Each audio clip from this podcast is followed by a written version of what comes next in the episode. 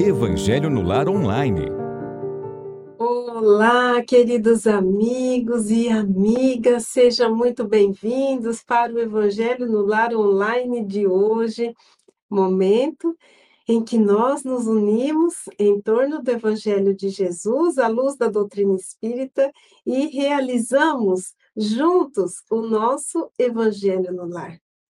É um momento de partilha, é um momento de confraternização em torno da mensagem tão esclarecedora, da mensagem que se transforma em um verdadeiro roteiro para as nossas vidas. Então, a minha gratidão pela presença de todos, pelos recadinhos carinhosos de todos, e eu gostaria de dizer para vocês que o Evangelho no Lar é um dos momentos mais especiais da minha semana. Todas as vezes em que nós interagimos através do chat, todas as vezes em que nós nos reunimos em torno dessas reflexões do início das noites de sábado, é um momento de muita alegria para mim. Então, um beijo a todos, a minha gratidão. Eu gostaria de cumprimentar aqui a querida Cássia. Cássia, você também mora aqui, ó, no meu coração, de Diadema. A Dirana, querida também, sempre presente, né? E que Jesus, sim, abençoe esse momento de reflexão. A querida Alessandra Marques, sempre acompanhando a programação, que também tem o seu canal lá no Instagram, Despertar Espírita, e posta mensagens, reflexões. A Sônia Regina, seja bem-vinda. A Maria Cicleide, Gilberto Silva, do Rio de Janeiro, a Josimeire de Gravatá, Pernambuco, olha que legal, sejam todos muito bem-vindos e ao longo do nosso evangelho, outros amigos também chegarão. Então, para aqueles que nunca participaram desse momento, o Evangelho no Lar Online é uma produção do canal Espiritismo e Mediunidade e conta com retransmissão de uhum. canais parceiros que permitem que esses momentos alcancem outros corações. E antes de iniciarmos o nosso culto do Evangelho no Lar propriamente dito, vamos à nossa prece. Vamos então, nesse momento, serenarmos as nossas mentes, os nossos corações. Vamos respirar profundamente, buscando a sintonia com a espiritualidade amiga que sempre está presente em nossos dias e principalmente nos momentos em que buscamos nutrir a nossa alma com as luzes do Evangelho. Que possamos também buscar o encontro conosco, olhando para o íntimo de cada um de nós, enxergar a centelha divina que existe no interior de nós mesmos. E como grandes desbravadores que consigamos resgatar essa luz, muitas vezes soterrada pelas sombras das dúvidas, pelas sombras das nossas fragilidades íntimas, pelas sombras da revolta, pelas sombras do desespero, que muitas vezes fazem com que esqueçamos que trazemos a essência divina dentro de nós. Ampara-nos, Mestre Jesus, para que nós consigamos nos encontrar e para que consigamos nos sintonizar com a espiritualidade amiga. Esteja conosco, amparando-nos os passos, iluminando as reflexões e guiando-nos pelos caminhos. Em teu nome, Mestre Divino, pedimos permissão para iniciarmos o Evangelho no lar desta noite. Meus queridos, vamos então cumprimentar aqueles que chegaram a Marli, né? Ai, alegria nossa, Marli. Então, a alegria né, recíproca. A Heloína Ferreira, a Eliette de São Paulo, o Fernando Colombeira aqui de São Carlos. Sejam todos muito bem-vindos. E a lição? preliminar, a leitura preliminar, antes de adentrarmos ao Evangelho propriamente dito, extraída desse livro aqui, Agenda Cristã, ditada pelo Espírito André Luiz, psicografia do nosso querido Chico Xavier. E a Hélia, seja bem-vinda, né? Hélia Davi Cardoso. A lição é intitulada Em favor de você mesmo. E diz o seguinte: aprenda a ceder em favor de muitos, para que alguns intercedam em benefício nas situações desagradáveis. Ajude sem exigência, para que outros o auxiliem, sem reclamações. Não encarcere o vizinho no seu modo de pensar. Dê ao companheiro oportunidade de conceber a vida tão livremente quanto você. Guarde cuidado no modo de exprimir-se. Em várias ocasiões, as maneiras dizem mais que as palavras. Refira-se a você o menos possível. Colabore fraternalmente nas alegrias do próximo. Evite a verbosidade avassalante. Quem conversa sem intermitências cansa ao que ouve. Deixe ao irmão a autoria das boas ideias e não se preocupe se for esquecido, convicto de que as iniciativas elevadas não pertencem efetivamente a você, uma vez que todo bem procede originariamente de Deus. Interprete o adversário como portador de equilíbrio. Se precisamos de amigos que nos estimulem, necessitamos igualmente de alguém que indique os nossos erros. Discuta com serenidade, o opositor tem direitos iguais aos seus.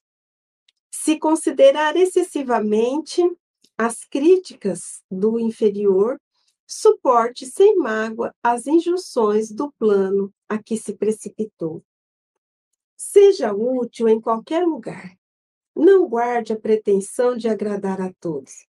Não intente o que o próprio Cristo ainda não conseguiu defrontado pelo erro, corrija-o primeiramente em você e em seguida nos outros, sem violência e sem ódio.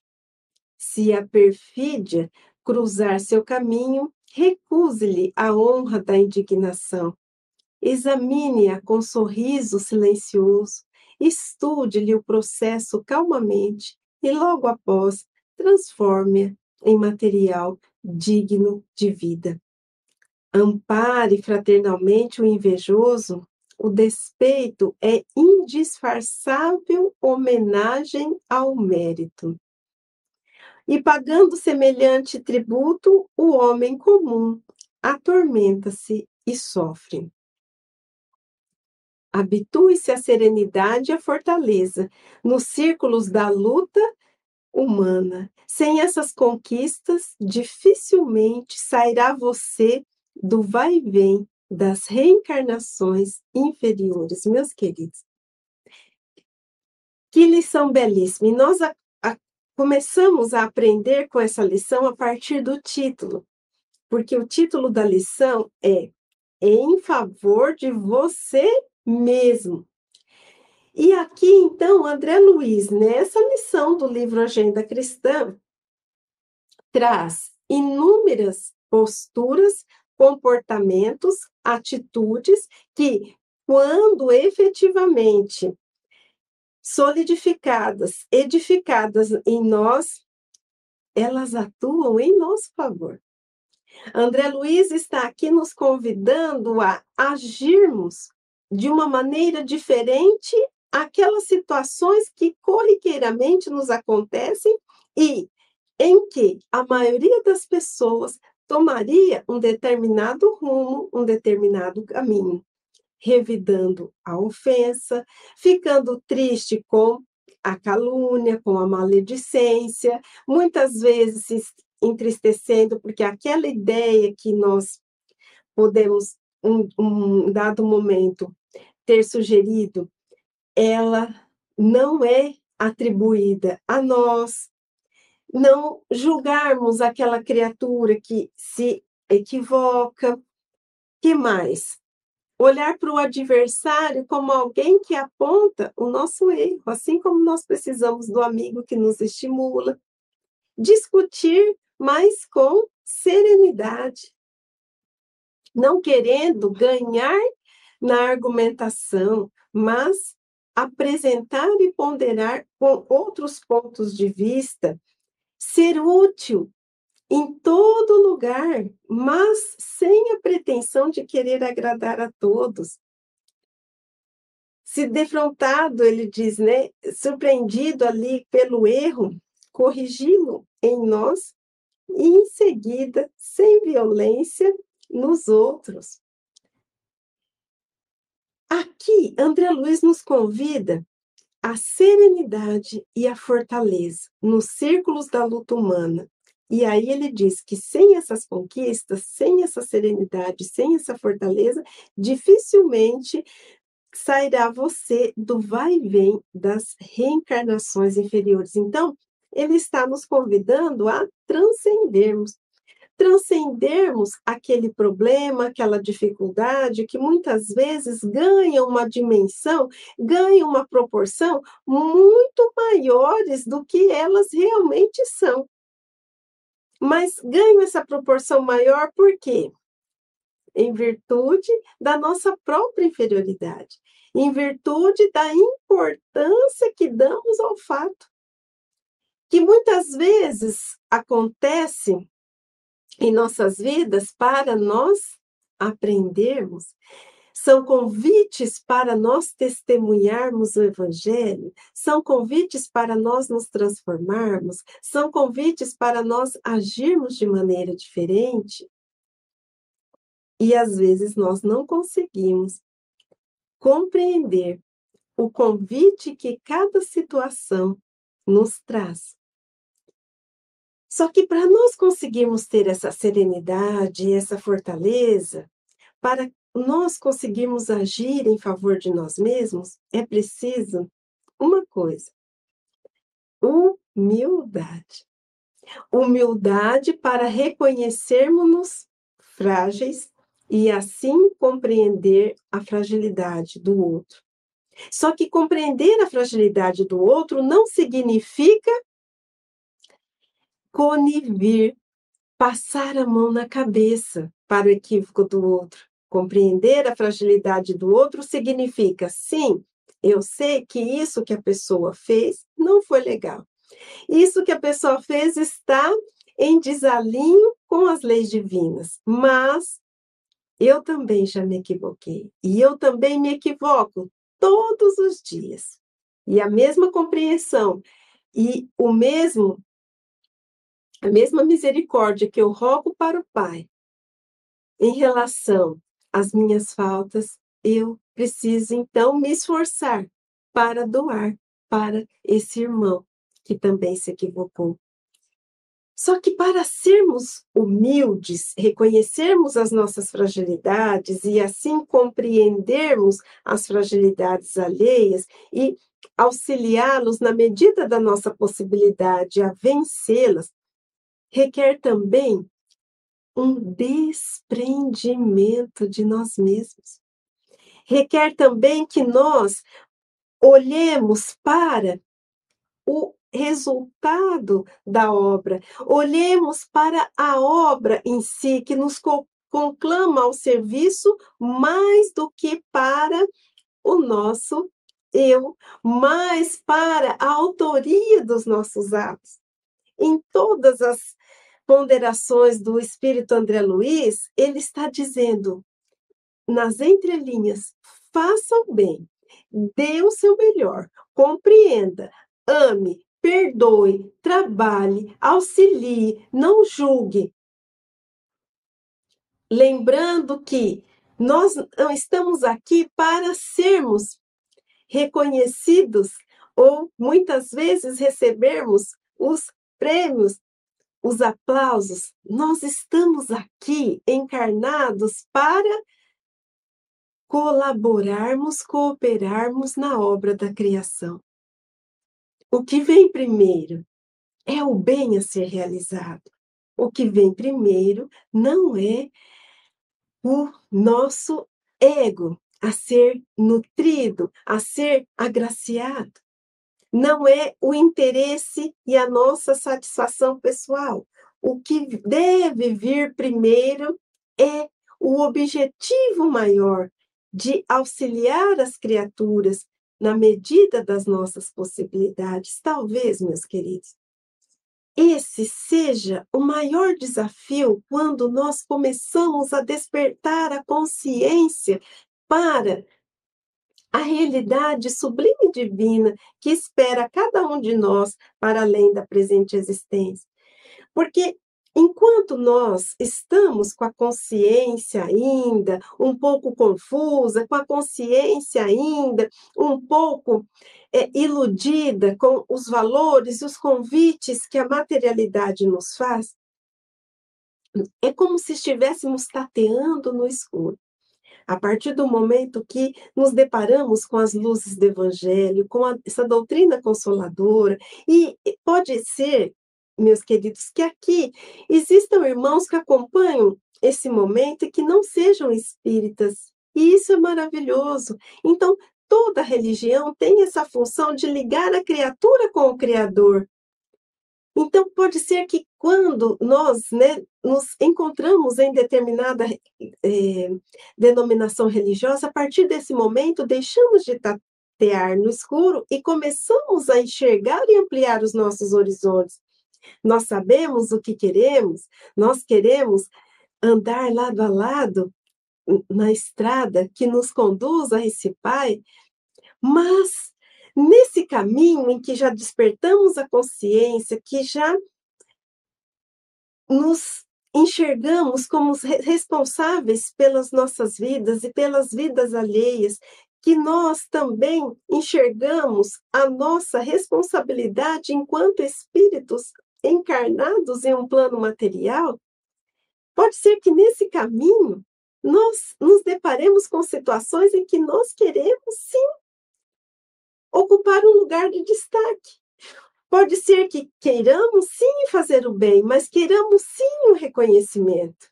E muitas vezes nessa obra do bem, precisamos do anonimato. Precisamos da resignação. Precisamos muitas vezes passar despercebidos para que o bem vença, para que o auxílio chegue.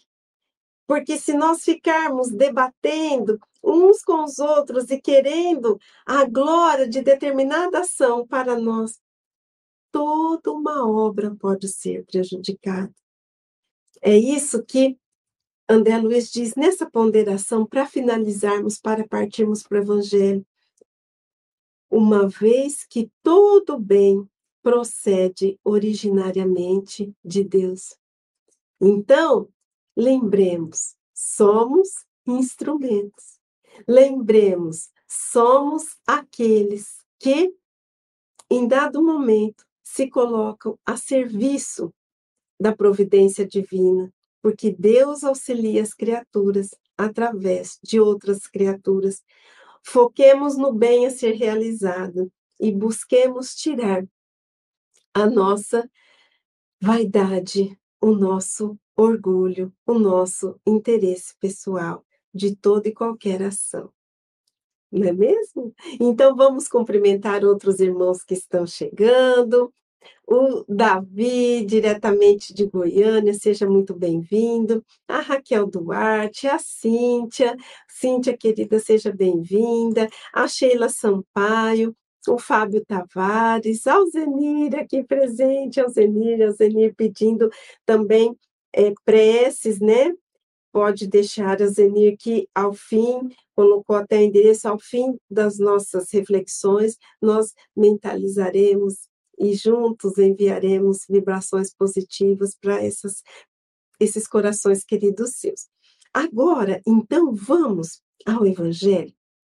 Vamos para a lição que um espírito amigo nos traz através desta reflexão intitulada Orgulho e a Humildade. Está lá no Evangelho segundo o Espiritismo, capítulo 6, Bem-aventurados os pobres de espírito. Então, vamos lá. Um minutinho aí. E essa lição, pessoal, ela conta, né, com um item anterior, o item 11. Só que nós vamos estudar o item 12 dessa lição, orgulho e humildade. É uma lição belíssima, que conversa, dialoga com a leitura preliminar que fizemos. Então, vamos lá. Homens, por que vos queixais das calamidades que vós mesmos amontoastes sobre as vossas cabeças? Desprezastes a santa e divina moral do Cristo. Não vos espanteis, pois, de que a taça da iniquidade haja transbordado de todos os lados. Generaliza-se o mal-estar. A quem inculpar? Inculpar é o mesmo que culpar, né? Responsabilizar senão a vós que incessantemente procurais esmagar-vos uns aos outros? Não podeis ser felizes sem mútua benevolência. Mas como pode a benevolência coexistir com o orgulho? É profundo isso, né? Porque muitas vezes nós falamos assim, ah, o mundo está perdido. Quantas coisas difíceis, quantas tragédias, quantos fatos que chocam a cada um de nós. Mas esses fatos, que realmente muitas vezes nos causam indignação, eles traduzem o resultado do quê? Do nosso desequilíbrio, do nosso orgulho, da nossa vaidade, da, do nosso distanciamento com distanciamento do amor divino, melhor dizendo. Então, nós vamos responsabilizar a quem? Se não a nós mesmos. Porque quantas vezes nós disputamos, um exemplo simples, quantas vezes nós disputamos a nota da escola, nós disputamos a atenção das pessoas, em quantas outras vezes nós guerreamos com o nosso próximo para obtermos aquele cargo ou aquela promoção. Isso tudo que acontece lá fora, que muitas vezes nos causa indignação, é o reflexo daquilo que cada um de nós traz por dentro. Então, nós precisamos refletir o que estamos nutrindo enquanto sentimentos e pensamentos. Porque aquilo que nutrimos enquanto sentimentos e pensamentos se tornam palavras, que se tornam atitudes. E do sentimento, nós produzimos todo o nosso material intelectivo. Emmanuel, no livro Pensamento e Vida, diz que a emotividade plasma a ideia, e a ideia determina a atitude e a palavra que comandam ações. Mas vamos continuar aqui com a lição que é belíssima. Vamos passar o outro exemplo. O orgulho, eis a fonte de todos os males. Aplicai-vos, portanto, em destruí-lo se não lhe quiserdes perpetuar as funestas consequências. Um único meio se vos oferece para isso, mais infalível. Tomardes para a regra invariável do vosso proceder a lei do Cristo, lei que tendes repelido ou faceado em sua interpretação. Porque a vez de ter em maior estima o que brilha e encanta os olhos do que toca o coração. Aqui estamos sendo convidados ao combate ao orgulho, como a fonte de todos os males, porque o orgulho, ele anda de braços dados com o egoísmo. O orgulho surge porque não aceitamos uma comparação, não aceitamos que o outro tenha um talento é, que nós não temos. O orgulho se coloca como aquele que exalta a nossa personalidade, o nosso ser, de tal maneira que queremos sempre estar em primeiro lugar em tudo. O orgulho nos impede de reconhecermos as nossas falhas e o orgulho nos impede de fazer muito bem. E aqui nos é trazido que esse orgulho é a fonte de todos os males e para nós enveredarmos esforços para combatê-lo. Mas como nós vamos combater esse orgulho? E por que será que ele surge? Por que fazeis do vício na opulência? A opulência seria né, aquela fase de abastança, aquela fase de riqueza. Por que fazeis do vício na opulência objeto das vossas adulações? Quer dizer, nós ficamos ali, né, em torno daquilo, ao passo que desdenhais, né? Muitas vezes nós desprezamos ou desmerecemos do verdadeiro mérito na obscuridade, na singeleza, na humildade. Apresente-se em qualquer parte um rico, debochado, perdido de corpo e alma, e todas as portas se lhe abrem. Todas as atenções são para ele, enquanto ao homem de bem que vive do seu trabalho, mal se dignam todos de saudá-lo com ar de proteção.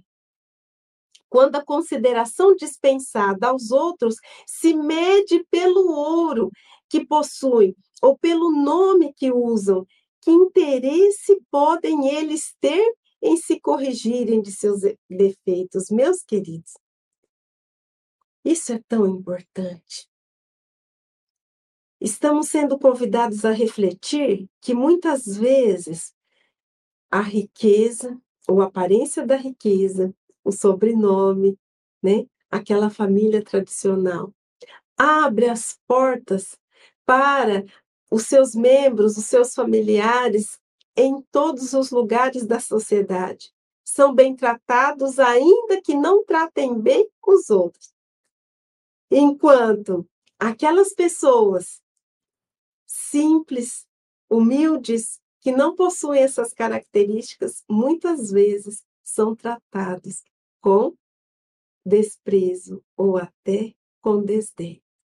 E aqui eu gostaria de fazer uma pausa para compartilhar uma história com vocês. E isso é uma coisa muito real.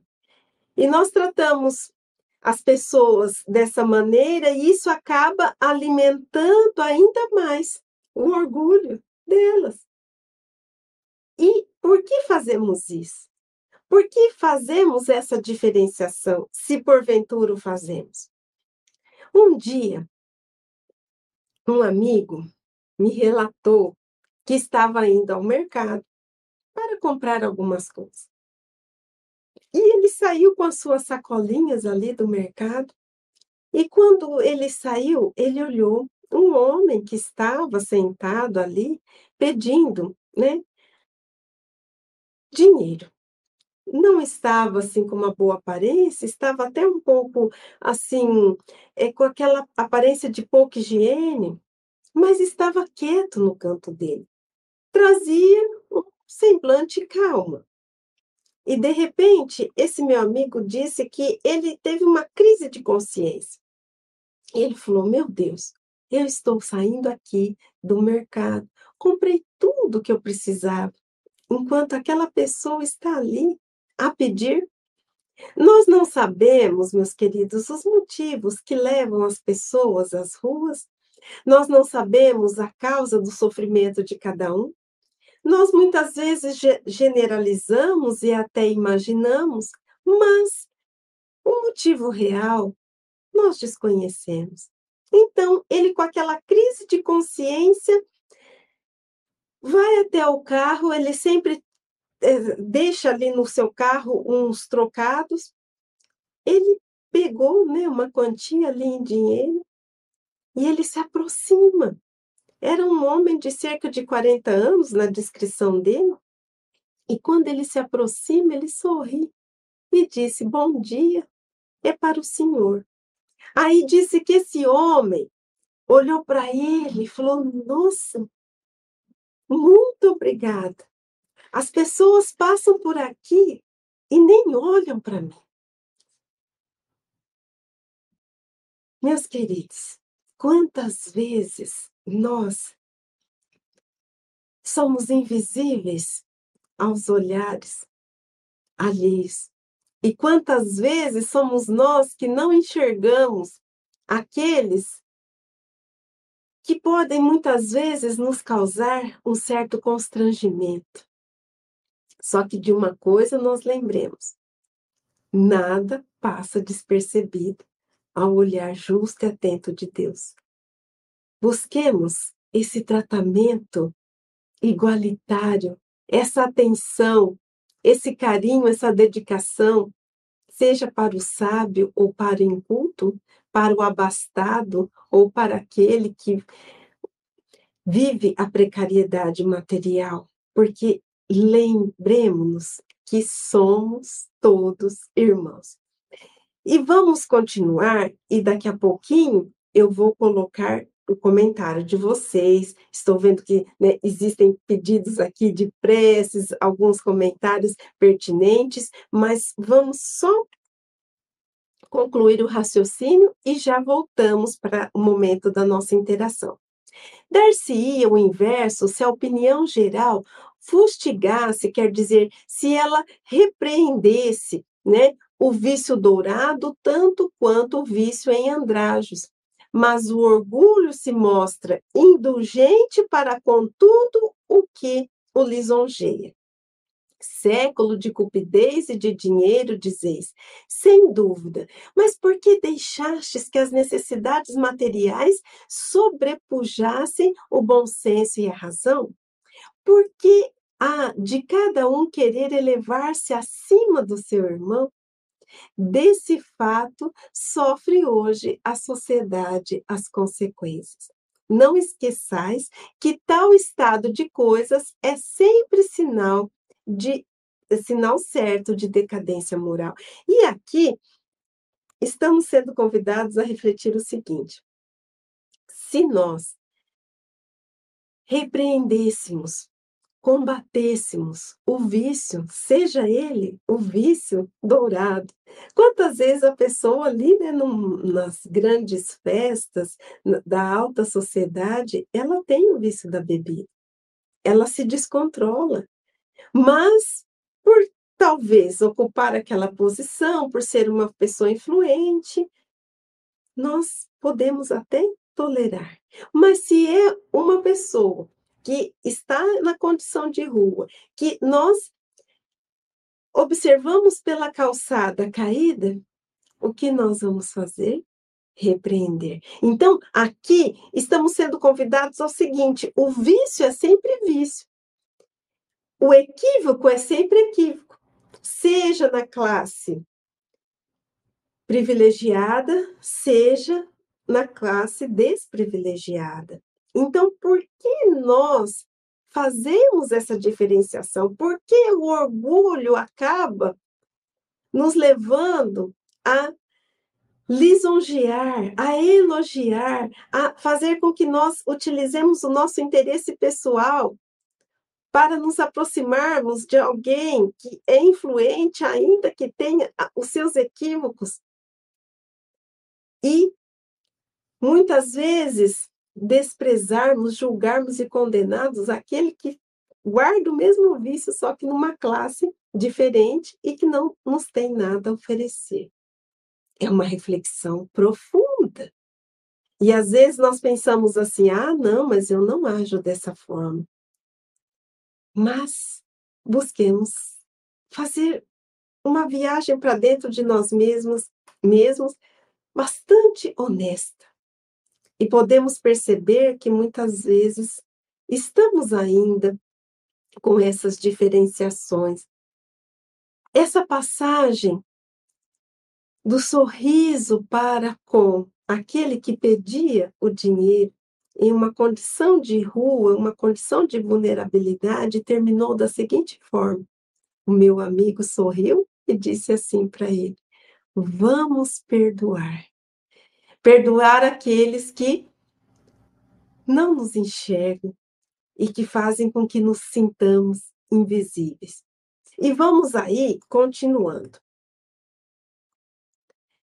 Quando o orgulho chega ao extremo, tem-se um indício de queda próxima, porquanto Deus nunca deixa de castigar os soberbos. Se por vezes consente que eles subam, é para lhes dar um tempo à reflexão e a que se emendem sob os golpes de que, de quando em quando, lhes desfere no orgulho para os advertir. Todavia, em lugar de se humilharem, eles se revoltam. Então, cheia a medida, Deus os abate completamente, e tanto mais horrível lhes é a queda, quanto mais alto hajam subido. E vamos terminar essa reflexão para comentarmos de uma vez. Pobre raça humana, cujo egoísmo corrompeu todas as sendas, Toma novamente coragem, apesar de tudo, em sua misericórdia infinita. Deus te envia poderoso remédio para os teus males, um inesperado socorro à tua miséria. Abre os olhos à luz. Aqui estão as almas dos que já não vivem na terra e que te vêm chamar ao cumprimento dos deveres reais. Eles te dirão, com a autoridade da experiência, quanto as vaidades e as grandezas de vossa passageira existência são mesquinhas a par da eternidade, meus queridos. É para se pensar. Muitas vezes, para nós aprendermos a sermos humildes, precisamos da queda, precisamos do desafio, precisamos da situação que nos mostra o quão pequeninos somos. Apesar de sermos criaturas divinas, apesar de trazermos a essência divina dentro de nós, ainda crianças espirituais em aprendizado e em construção. Então, o que acontece? Quando nós estamos em um caminho que está nos distanciando cada vez mais desse Pai de amor e de bondade, um caminho em que nós estamos perdendo a conexão conosco e estamos nos desconectando de Deus, porque Deus não se desconecta da gente jamais. Somos atingidos pela dificuldade, pela tempestade, fazendo com que nós caiamos em nós mesmos. E essa queda vem ao nosso encontro não para nos punir ou para nos castigar, mas sim para nos ensinar. Nos ensinar que é preciso levantar e desenvolver um sentimento que está na base de todas as virtudes, a humildade. E aqui, o Espírito Amigo está nos convidando e dizendo que eles, que já não vivem mais na terra, estão trazendo esses conselhos para ouvirmos, prestarmos atenção e atendermos. Porque essas disputas pelo primeiro lugar, essas disputas para ver quem é o mais querido, quem chama mais atenção, quem é o mais importante, são experiências mesquinhas para a eternidade. Quem é o maior? Aquele que se faz o mais humilde. Então, pensemos nisso e sigamos aqui. Dir-te-ão que lá, a eternidade, né? O maior é aquele que haja sido mais humilde entre os pequenos deste mundo que aquele que mais amou seus irmãos será também o mais amado no céu. Que os poderosos da terra se abusaram da sua autoridade, ver-se-ão reduzidos a obedecer aos seus servos. Que finalmente a humildade e a caridade, irmãs que andam sempre de mãos dadas, são os meios mais eficazes de se obter graça diante do Eterno, Adolfo Bispo de Argel, Marmande, 1862. Meus queridos, que lição belíssima, né? Quem é o maior? O mais humilde. Nós somos amados por Deus da mesma maneira. E em uma lição do Evangelho, que agora não vou me recordar qual, mas nós recebemos a explicação e a explanação de que apenas o bem que fazemos é que nos diferencia aos olhos de Deus. Então, Deus, ele não faz acepção ou separação de pessoas. Ele não vai dispensar mais atenção a um do que ao outro, vai dar mais oportunidades a um do que ao outro. Somos nós que criamos as condições para recebermos esse auxílio divino, porque o auxílio divino ele está sendo oportunizado a todos. Mas existem aqueles que se conectam sinceramente com o Pai e que buscam se transformar, enquanto existem outros que tomam caminho diverso. E por tomarem caminho diverso, fica mais difícil essa conexão, essa sintonia que impulsiona nossas vidas para o bem. Mas ainda assim, Deus sempre envia pessoas, amigos do plano espiritual, para zelar e velar pela vida de seus filhos. Então, meus queridos, lembremos que o orgulho atravanca a nossa evolução espiritual enquanto que o amor e a humildade nos impulsionam. Não é possível nós dissociarmos o amor da humildade, porque para nós amarmos verdadeiramente, nós precisamos deixar o nosso interesse pessoal. Precisamos deixar o nosso orgulho, precisamos deixar a satisfação das nossas vaidades. Nós precisamos agir em favor de nós mesmos, sendo serenos, sendo fortes, sendo abnegados de nós mesmos, negando a nós mesmos. Negar a nós mesmos significa não colocar o nosso interesse pessoal em primeiro lugar e pensarmos no principal, que é a prática do bem. Por isso que a lição sobre orgulho, ela conversa com a lição do Agenda Cristã. Para nós, então, progredirmos e caminharmos nesse mundo, precisamos combater não aquela pessoa que falou mal de nós, não aquela pessoa que um dia nos prejudicou.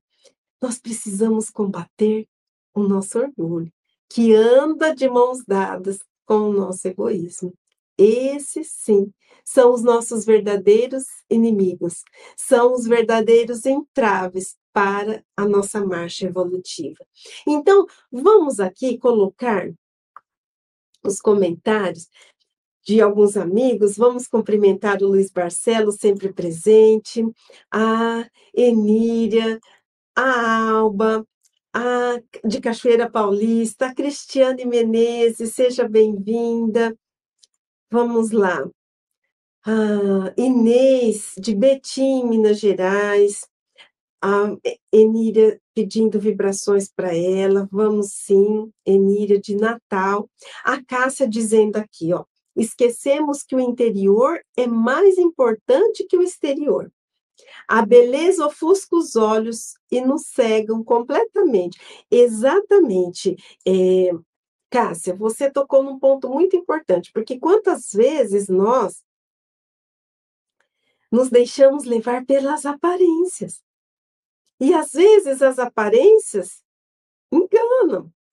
Aquela aparente doçura, aquela aparente beleza, aquela aparente gentileza, aquela aparente honestidade, aquela aparente educação, faz com que nós sejamos, muitas vezes, né, seduzidos, entre aspas, atraídos e nos esqueçamos de ficar vigilantes, ficar atentos à coerência ou à incoerência de determinado fato. Então, precisamos sim ponderar, precisamos sim estar alertas. E, de repente, aquela pessoa, né, que não guarda essa aparência, é aquela pessoa até com certa dificuldade em se comunicar.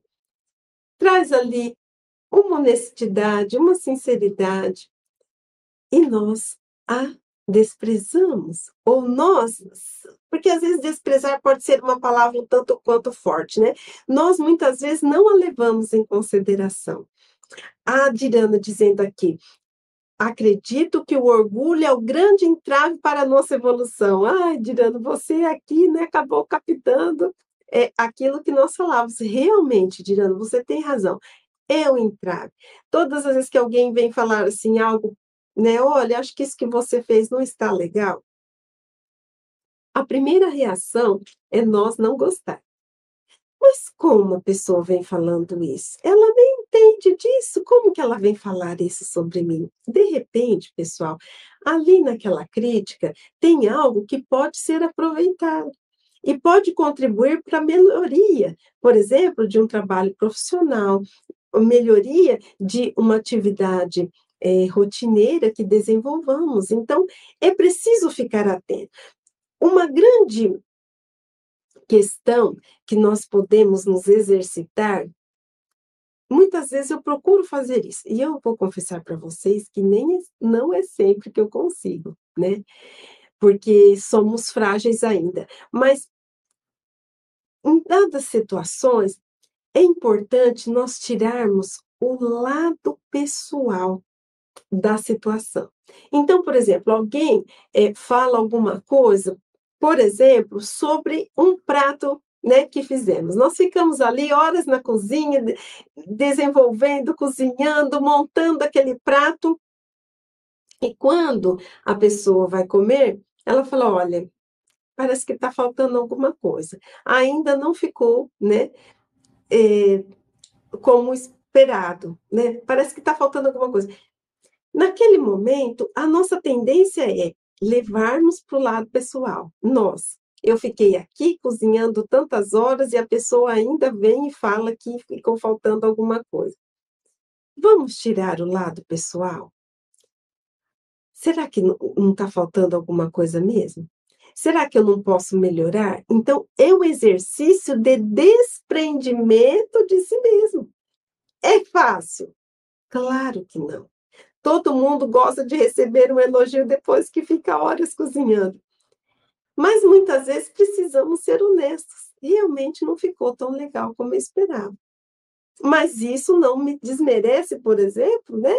Enquanto né, uma cozinheira, enquanto uma pessoa que se dedica a fazer determinados, determinados pratos. Então, o orgulho atrapalha muito a nossa convivência, porque tudo levamos para o lado pessoal, tudo nos magoamos, tudo nos irritamos e às vezes perdemos a oportunidade de nos aprimorarmos, não é mesmo?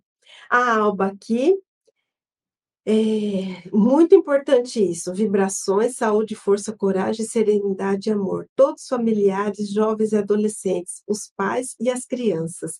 É isso mesmo.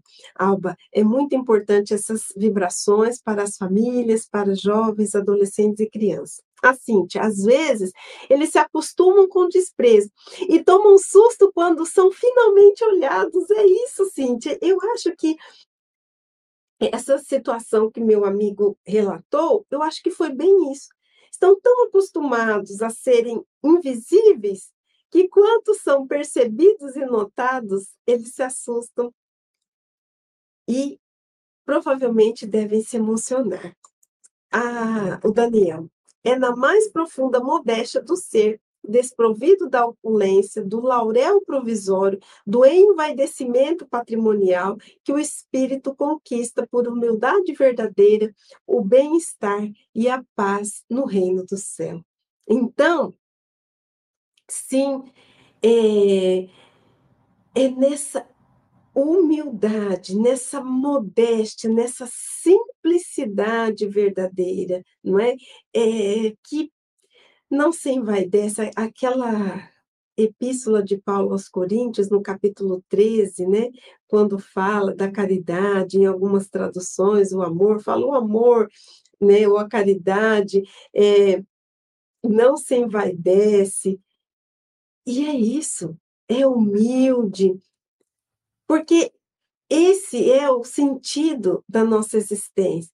Porque quando nós olhamos para Deus e a sua magnanimidade, por mais que reconheçamos as nossas virtudes e as temos, sim, nós conseguimos perceber que as nossas virtudes, perto das virtudes do Pai, ainda são muito distantes. Então, vamos nos vangloriar, vamos nos envaidecer, vamos orgulhar.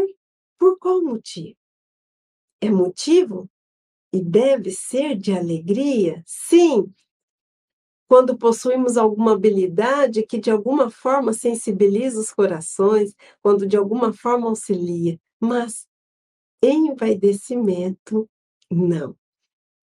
Odair, Odair, seja muito bem-vindo pedindo também vibrações, vamos vibrar. Ah, é, ai, obrigada, minha querida Alba, né? E a Lucineide aqui, chegando de Belfort Roxo, que alegria, né? A Luzia, a Luzia também pedindo vibrações aqui especiais.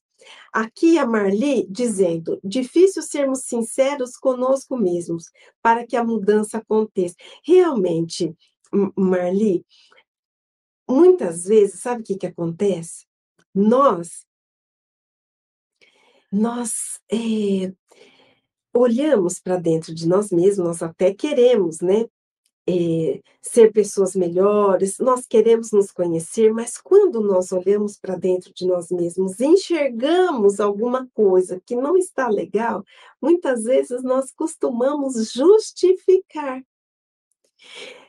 como se fosse um álibi como se fosse um argumento que desse legitimidade para aquele ato. Então, vamos imaginar assim, olha, vamos imaginar que um exemplo bem simples, né? Olha, realmente eu sou um pouco apegada aos bens materiais, porque na minha infância eu passei muita necessidade.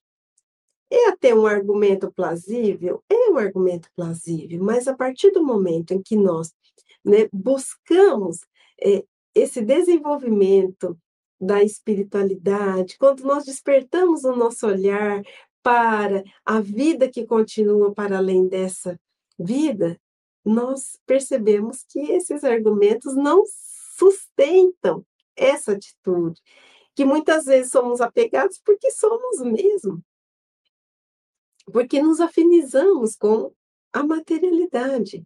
Então, é, sermos honestos faz toda a diferença para nos conhecermos, para sondarmos o nosso íntimo. Porque às vezes enxergamos o defeito e fazemos de conta que não, não enxergamos. E somos condescendentes demais com os nossos equívocos.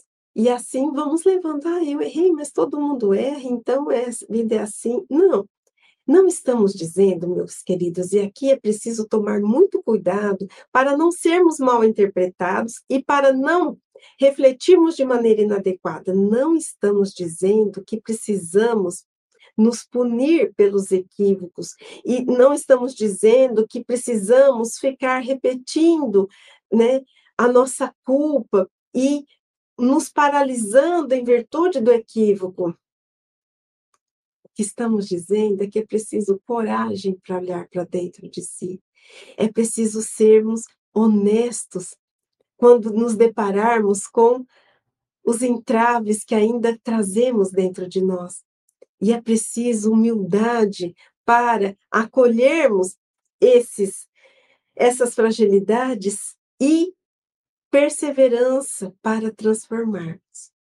Esse é o caminho vencendo o orgulho, vencendo o egoísmo, vencendo a sombra, Outro dia uma pessoa me dizia: "Olha, Michele, eu estou passando por tal momento, eu fiquei chateada com uma situação, mas sabe, eu vou falar a verdade para você.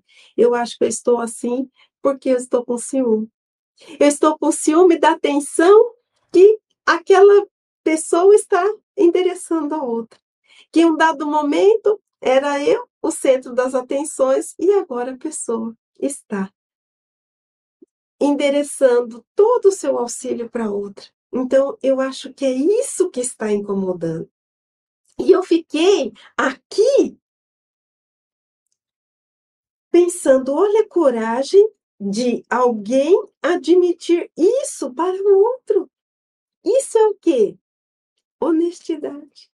Isso é o quê? Maturidade. Sim, temos as nossas virtudes, mas temos os nossos equívocos. Então, reconhecer, acolher-se não significa, significa falar, então eu sou assim, eu nasci assim, você sempre assim. Acolher significa, sim, eu reconheço que eu tenho isso dentro de mim. Não vou lutar para negar, mas eu vou perseverar para transformar. Flor de Car... Lar de Carla, Flor da Vida, de no Ceará, que desenvolve um lindo trabalho pessoal. Conheçam o trabalho também do Lar de Carla, acesse o YouTube. Ela está aqui, né, trazendo, dê o seu like e que nós também possamos visitar o site e o YouTube e também dar o seu like. A Valéria pedindo equilíbrio. E aqui a Cássia. Ah, se me falaram que não ficou bom, eu fico brava. Ninguém aqui se atreve, Cássia. Realmente, eu sei que é brincadeira, mas eu vou falar uma coisa, viu? Não tem nada mais frustrante do que ficarmos horas cozinhando e não ficar bom. Né? É difícil, pessoal. Eu já passei por essa experiência inúmeras vezes. Aí, no fim, para coisa não ficar pior, eu mesma admiti, falei, olha, eu acho que não ficou tão bom assim, aí porque todo mundo ficava com receio né, de falar, e aquilo ficou aquele clima, eu falei, não, eu tenho que quebrar esse clima, né? Eu falei, pessoal, ó, acho que não ficou bom mesmo, todo mundo falou, ah, eu acho que podia ter feito isso, ter feito aquilo, e no fim nós demos risada, e aí da outras vezes eu pedi ajuda, ó, vê se tá bom, é isso, nos reconhecermos falíveis também, nos reconhecermos como pessoas que precisam de ajuda, nos faz mais próximos do outro, permite que nós tenhamos mais conexão com o outro. Ai, Alessandra querida, maravilhosa é você o seu trabalho. É, a Cristiane falando que não é mais apegada, que maravilha, é, Cristiane, porque quanto mais nós nos apegamos, né, maior é é o sofrimento. O Chico Leite, Chico Leite, seja bem-vindo. E a Lucineide, a reforma íntima dói, mas é extremamente necessária para a nossa evolução espiritual. E para quem quer realmente seguir Jesus como exemplo, modelo e guia. Hoje eu não faço muitas coisas que já fiz. Lucineide, isso é maravilhoso. Saber que existe um caminho a ser trilhado mas que um outro tanto de caminho já foi percorrido e que nós nos transformamos e não somos mais as mesmas pessoas, né? E a Marli dizendo: ciúme, inveja, raiva, tudo escondido e camuflado dentro de nós e precisamos humildade para fazermos esse trabalho de autoconhecimento e consequente mudança. Marli, você foi no ponto, tudo escondido. Às vezes nós temos a coragem de falar. Ah, eu sou teimosa. Ah, eu sou teimoso. Ah, eu, eu sou muitas vezes apegado à minha família. Mas, vem aqui, cá entre nós. Quem tem coragem de dizer: eu sou ciumento, eu sinto inveja, eu sou orgulhosa, eu tenho um gênio difícil. Quantas vezes vamos camuflando? Não precisamos sair levantando a bandeira né, dos nossos equívocos, dos nossos defeitos para os outros. Mas basta que admitamos esses sentimentos ainda dentro de nós. Admitir quer dizer eu reconheço que eu ainda trago isso e que isso não é legal e que eu preciso mudar. Isso é maravilhoso. E acreditem, é uma grande vitória sobre nós mesmos.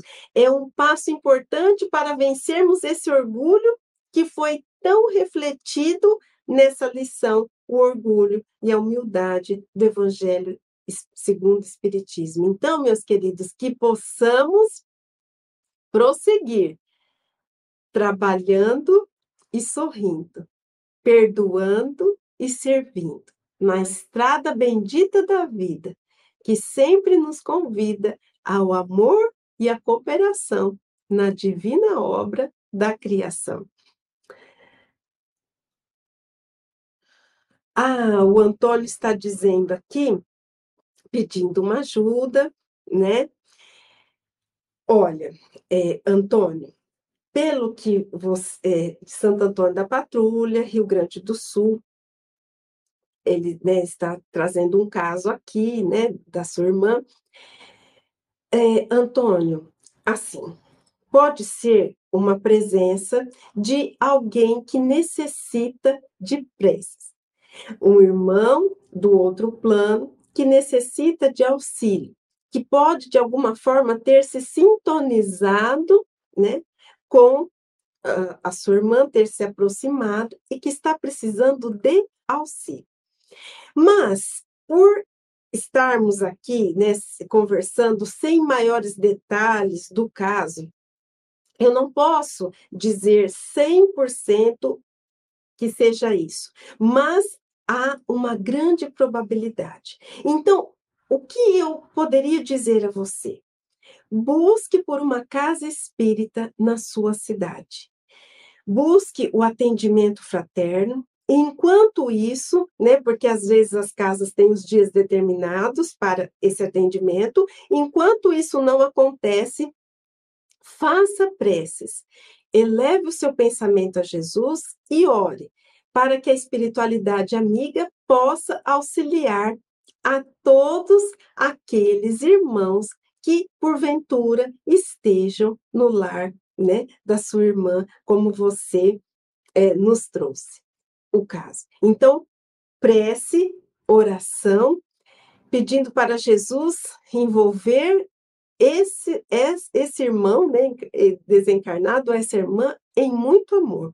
E busque o auxílio de uma casa espírita que poderá diagnosticar a situação com mais precisão. Combinado?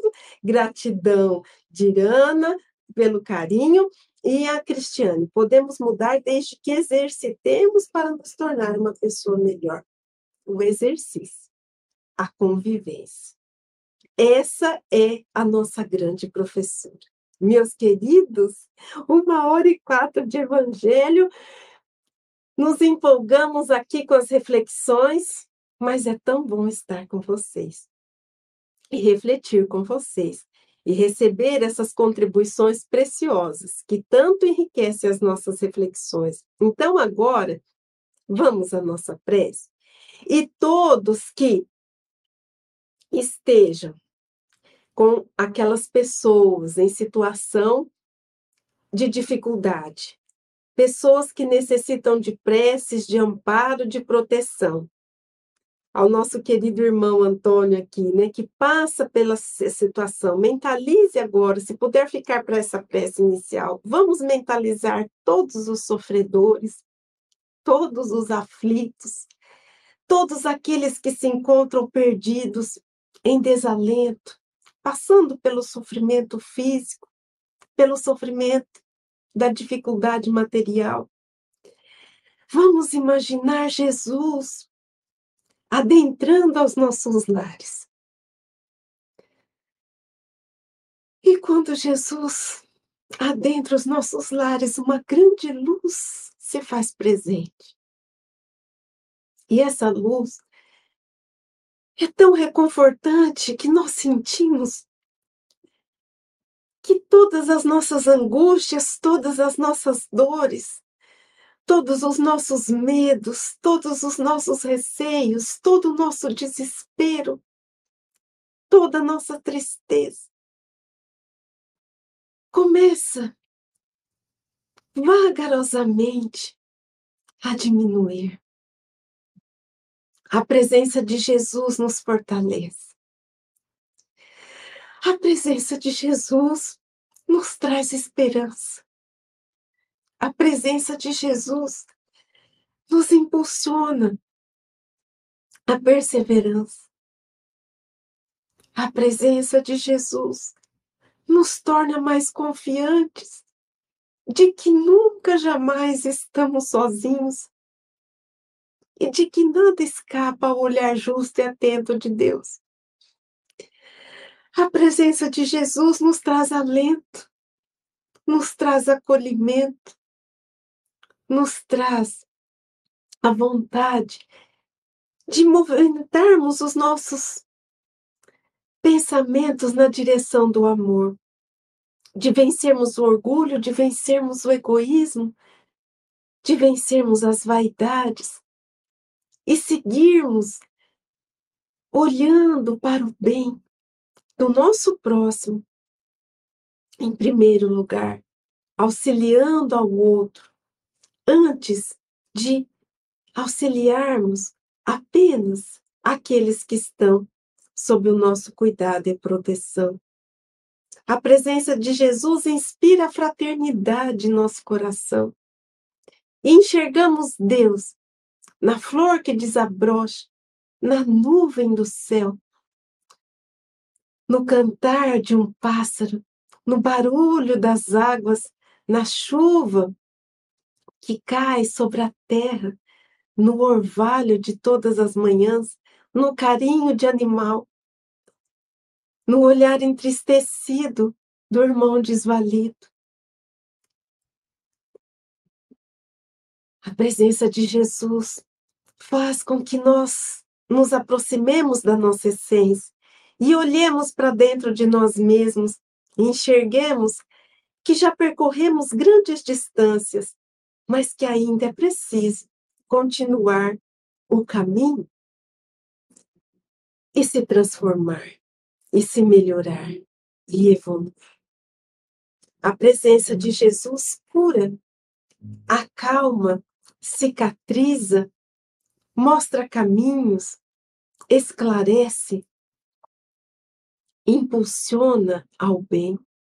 E assim, na presença de Jesus, colocamos todos os irmãos em sofrimento sobre a sua guarda para que recebam o alento.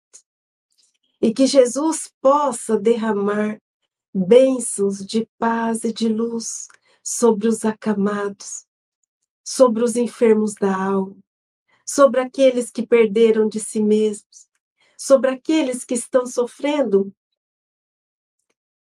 com a presença de irmãos menos felizes que ignoram muitas vezes o que fazem. Na presença de Jesus, todos os sofrimentos são amenizados. Jesus ampara, segura nas mãos, acalenta, levanta, sopra os ventos da fé nos ouvidos dos seus irmãos. A presença de Jesus harmoniza, tranquiliza, ampara, consola. E assim, Mestre Divino, que onde haja uma lágrima, que onde, onde haja um desespero, que onde haja uma dor, que onde haja um sofrimento, a sua presença possa auxiliar na jornada desse irmão querido que passa pelos desafios. Que a sua luz possa envolver toda a terra, possa brilhar em nossos corações e que ela possa guiar os nossos passos, hoje e sempre. Meus queridos, Muito obrigada pelo carinho de todos, pela presença de todos. Sábado que vem estamos aqui para mais um Evangelho no Lar online. Esperamos por vocês e até lá. Tchau, tchau e um grande beijo. Estude conosco. Faça parte da família Espiritismo e Mediunidade. Em Lives TV.